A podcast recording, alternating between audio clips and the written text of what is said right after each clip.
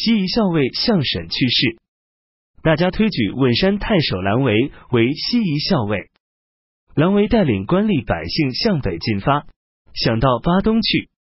成汉部将李公、费黑共同攻打，擒获兰维。夏季。四月。丙午。初一，晋怀帝被害的凶信传到长安，皇太子举行哀悼，加代冠冕。壬申二十七日，即皇帝位，宣布大赦，改年号为建兴。人为将军梁分为司徒，雍州刺史屈允为尚书左仆射、录尚书事。京兆太守所为尚书右仆射，兼领吏部。京兆尹。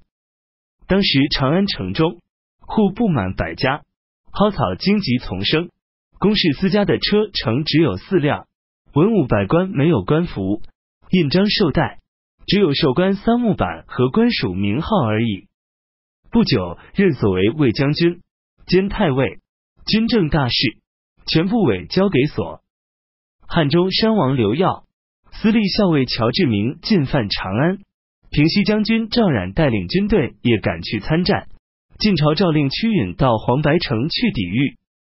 石勒派石虎攻打邺城，邺城溃败，刘演逃奔廪丘。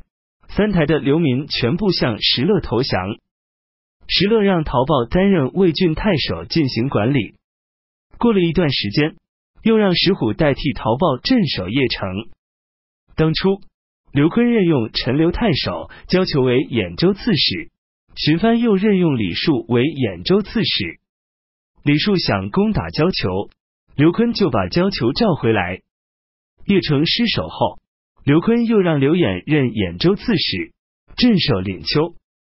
前中书侍郎西涧，年轻时就以清高的节操著名，带领高平的一千多户人家到义山避乱防卫。琅邪王司马睿任用西涧为兖州刺史，镇守邹山。这样，李树、刘演、西涧三人在一郡之内各守一处，兖州的官吏百姓不知听从谁好。琅邪王司马睿任用前庐江内史华坛为军资祭酒。华坛曾经在寿春依附于周父。司马睿对华坛说：“周父为什么反叛？”华坛说：“周父虽然死了，天下仍还有直言之事。周父看到强盗窃贼越来越多，想迁都来解除困难。当局不高兴，派兵征讨他。结果周父死了还没有一个时辰，都城洛阳就沦陷了。如果说周父反叛，不是冤枉吗？”司马睿说：“周父身居征镇戍守地方的军事要职，掌握强大的兵力。”朝廷召他，而他不入朝；朝廷危险的时候而不能扶助，也算是天下的罪人。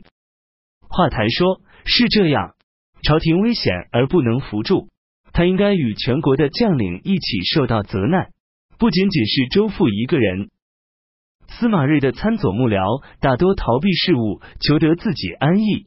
陆氏参军臣对司马睿说：“洛阳太平安定的时候。”朝臣们认为小心谨慎、熟手职责的是平庸，认为傲慢放纵是优雅。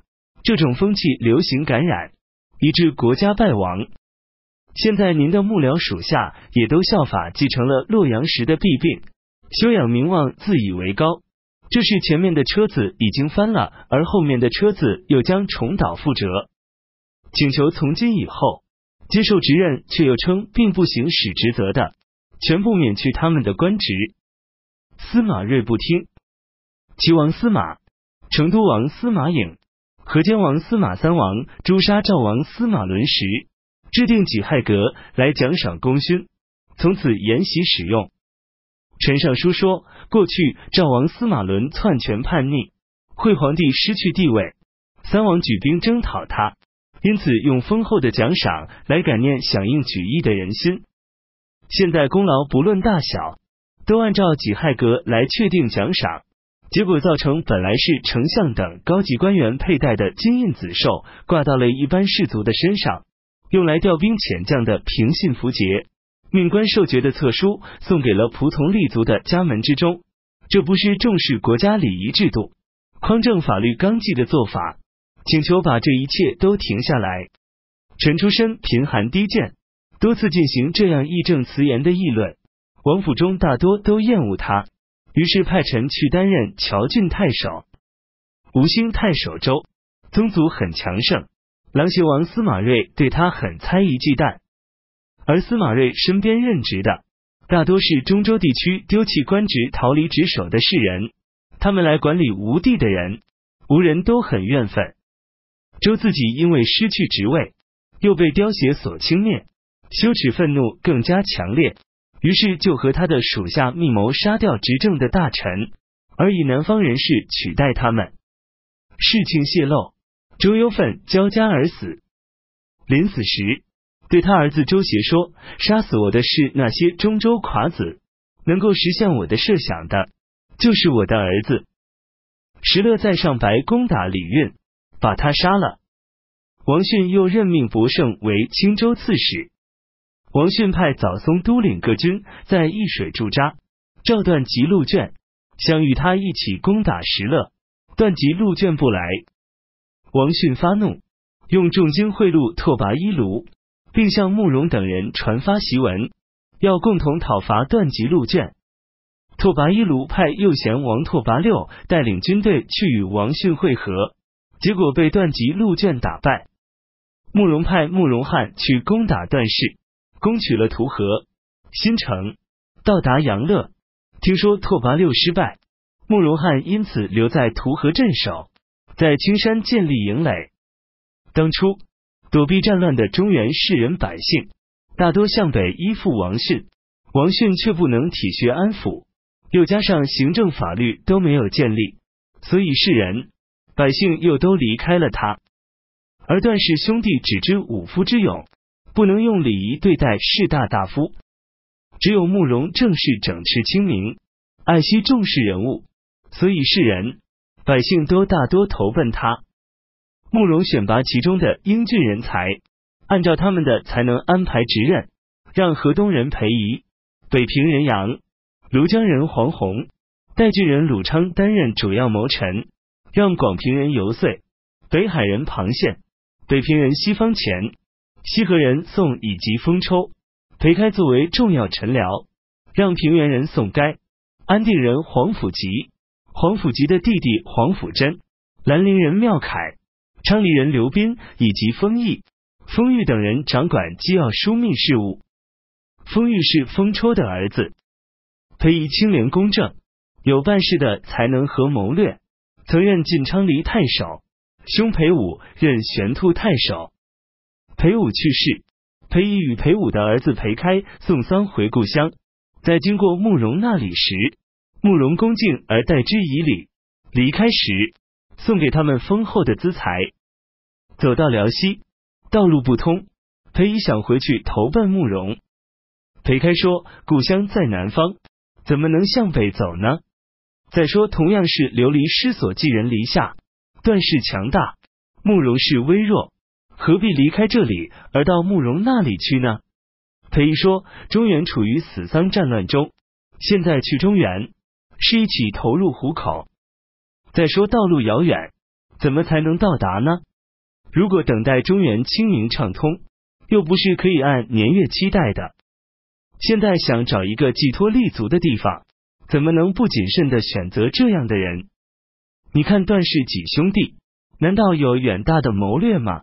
能够很好的对待世人吗？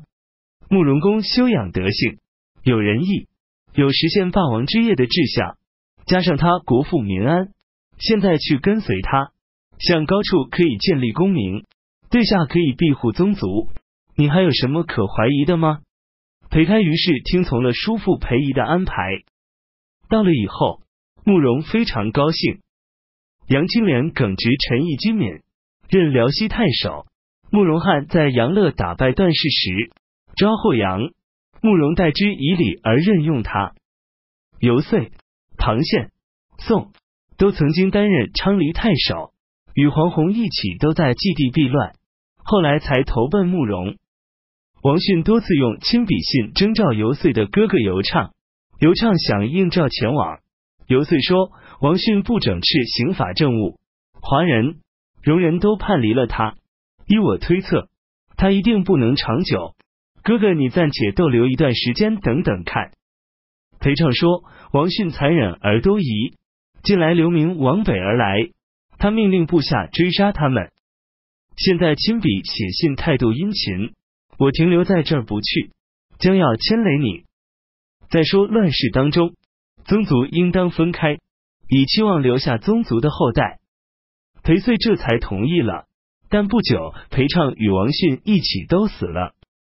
宋该与平原人杜群。”刘翔都是先依靠王逊，转而又依靠段氏，认为他们都不值得寄托，而带领各流亡的家族一起归附了慕容。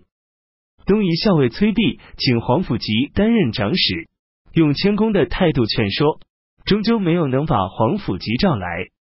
而慕容招呼他们，黄甫吉与弟弟黄甫贞当时就一起到了辽东。张统占据乐浪、代方二郡。与高句丽王以福利交战，连年不断。月浪人王尊劝说张统带领所辖百姓一千多家投奔慕容，慕容为他设置乐浪郡，让张统任太守，王尊任参军。